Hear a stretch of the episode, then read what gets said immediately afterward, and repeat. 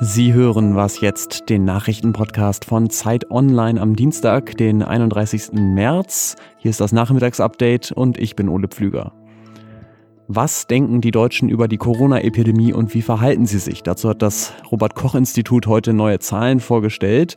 Die Bundesregierung will die Kredithilfen für Unternehmen nachbessern und wir beantworten die Frage, was tun bei Fake News im Familienchat? Der Redaktionsschluss für diesen Podcast war 16 Uhr.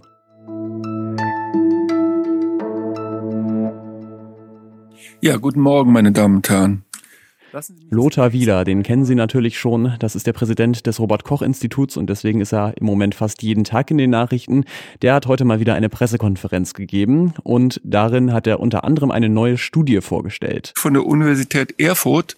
An dieser äh, Studie ist das Robert-Koch-Institut von Anfang an beteiligt gewesen und auch weitere Partner. Die Menschen in Deutschland wurden dazu befragt, was sie über die Covid-19-Epidemie denken und wie sie sich verhalten.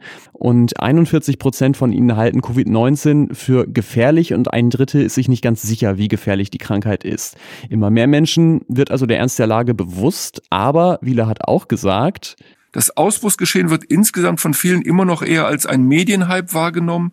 Die Tendenz sinkt allerdings kontinuierlich. Und das führt dann eben dazu, dass es immer noch viele Menschen gibt, die nicht zu Hause bleiben, selbst wenn sie sich krank fühlen.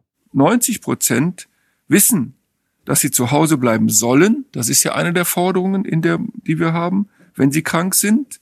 Aber lediglich 77 Prozent tun es auch. Und dann gibt's noch eine Zahl, die Wieler genannt hat. Und von den Befragten wissen 89 Prozent, dass man sich bei Symptomen in Selbstquarantäne begeben soll aber lediglich 63 Prozent würden es tun. Das ist äh, nicht gut. Und ganz zum Ende gab es dann einen Appell von Lothar Wieler, der fast schon ein bisschen flehend geklungen hat. Wer krank ist und zur Arbeit geht, der erhöht natürlich das Risiko, dass er andere ansteckt. Bitte bleiben Sie zu Hause, wenn Sie krank sind. Die Befragung ist übrigens nicht ganz aktuell, die wurden letzte Woche gemacht, aber es dauert natürlich immer ein bisschen, bis die Daten dann aufbereitet worden sind. Den Link zur Studie, den finden Sie in den Show Notes. Thank you. Heute Morgen in der Sendung haben die Kollegen ja schon drüber gesprochen, die Kredithilfen der Bundesregierung für Unternehmen, die jetzt in der Krise in Not sind, die kommen häufig nicht schnell genug an, weil die Regierung nur für 80 bis 90 Prozent der Kreditsumme bürgen will. Also wenn dann eine Unternehmerin einen Kredit bei einer Bank will, dann muss die Bank immer erstmal noch prüfen, ob sie denn glaubt, dass sie die restlichen 10 bis 20 Prozent auch wieder bekommt. Das kostet natürlich Zeit und wenn man Rechnungen bezahlen muss, dann fehlt Unternehmen diese Zeit leider leider oft. Mm, jetzt sieht es allerdings so aus, dass die Regierung wahrscheinlich nachbessern will. Das berichtet jedenfalls die Nachrichtenagentur dpa. Und zwar sollen die Kredite für Unternehmen mit 10 bis 250 Mitarbeiterinnen und Mitarbeitern in Zukunft zu 100 Prozent abgedeckt werden. Wann wird wieder Fußball gespielt? Das ist vielleicht gerade nicht die allerwichtigste Frage, aber ähm, der Geschäftsführer der Deutschen Fußballliga, Christian Seifert, der hat heute Mittag gesagt und damit wahrscheinlich auch recht. Profifußball bedeutet sehr, sehr vielen Menschen in diesem Land sehr viel. Vor der Aussetzung der Spiele schauten jedes Wochenende fast 20 Millionen Menschen in irgendeiner Art und Weise zu oder verfolgten die Spiele von Bundesliga und zweiter Bundesliga im Radio. Im Moment wird in der ersten Bundesliga der Männer und auch in der zweiten Liga ja nicht gespielt. Und das soll, das hat Seifert heute nochmal angekündigt, auch bis zum 30. April mindestens so bleiben. Danach, das hat die Liga jetzt aber neu beschlossen, könnte die Saison fortgeführt werden, wenn es die Umstände erlauben, dann allerdings ohne Zuschauer im Stadion mit sogenannten Geisterspielen. Etwas Ablenkung, andere Inhalte vielleicht auch andere Emotionen täten wahrscheinlich sehr gut. So, wie jeden Tag möchten wir an dieser Stelle auch wieder versuchen, eine von Ihren Fragen zu beantworten.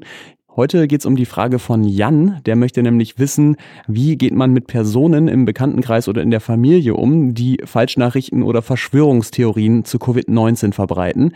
Und damit kennt sich ganz hervorragend aus Lisa Hegemann aus unserem Digitalressort. Hallo Lisa. Hallo Ole.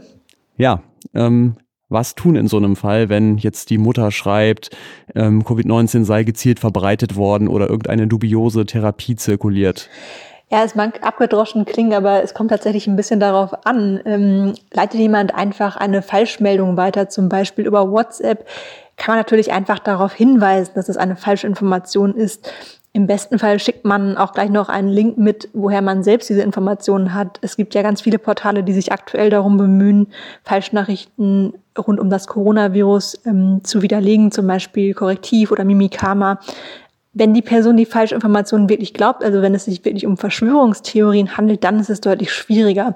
Dann hilft es nämlich meistens auch nicht, einfach die Falschinformationen zu widerlegen, weil die Fakten sowieso nicht bei der anderen Person ankommt, die will dann etwas glauben und die möchte dann gerne glauben, dass das Virus von irgendwem zentral gestreut wird oder was auch immer. Ähm, das gilt übrigens bei jeder ähm, Art von Verschwörungstheorie. Es ist immer super schwierig, dagegen anzureden. Am besten kann man das machen, indem man zum Beispiel darauf eingeht, woher stammt denn diese Information, warum glaubst du das, ähm, wie kommst du darauf. Ähm, meistens wird man damit die Person nicht sofort überzeugen können. Ähm, aber manchmal hat man Glück und die Leute denken doch nochmal drüber nach und ändern vielleicht nicht sofort ihre Meinung, aber zu einem späteren Zeitpunkt sind sie möglicherweise kritischer. Das heißt also nicht gleich die Person für dumm erklären, sondern dann lieber vorsichtig rantasten und versuchen, langsam ins Gespräch zu kommen. Dankeschön, Lisa Hegemann. Danke dir. Ja, und wenn Sie uns auch eine Frage stellen wollen, dann gucken Sie doch ab 17 Uhr auf unserem Facebook-Account von Zeit Online vorbei. Da ist ganz oben der Post angepinnt, unter dem Sie kommentieren können. Was noch? Heute ist der 31. März und warum ich das jetzt nochmal sage, es ist Welt-Backup-Tag. Dieser Tag soll uns an eine Tätigkeit erinnern, die zwar ungefähr so nervig ist wie Zähneputzen, aber ähnlich wichtig. Jeder, der schon mal seine Bachelorarbeit aus Versehen gelöscht hat und dann keine Sicherheitskopie hatte, der weiß, das kann richtig Probleme geben. Also speichern Sie Ihre Daten bei Gelegenheit mal wieder zum Beispiel auf einer externen Festplatte dann kann man nämlich, wenn es mal schief geht, den alten Zustand einfach wiederherstellen. Man kann das Ganze natürlich aber auch nochmal anders interpretieren, nämlich als Welt-Backup-Tag. Und da muss ich sagen, falls irgendjemand so vor, naja, anderthalb, zwei Monaten eine Sicherungskopie vom Zustand der Welt gemacht hat, da hätten, glaube ich, viele gerade Interesse daran, diesen Zustand wiederherzustellen. Und das war's beim Was jetzt Update an diesem Dienstagnachmittag. Wenn Sie Fragen haben, Lob, Anmerkungen oder Kritik, dann schreiben Sie gerne eine Mail an wasjetzt.zeit.de. Wir melden uns morgen früh wieder mit der Sendung um 6 Uhr, dann mit Simon Gaul am Mikrofon. Ich bin Ole Pflüger. Bis zum nächsten Mal.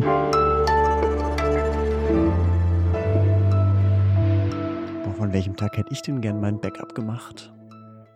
Der 6.8.2013, der war super. Oh, oder, oder der 21.07.2014. Die Beteiligten wissen, was da los war.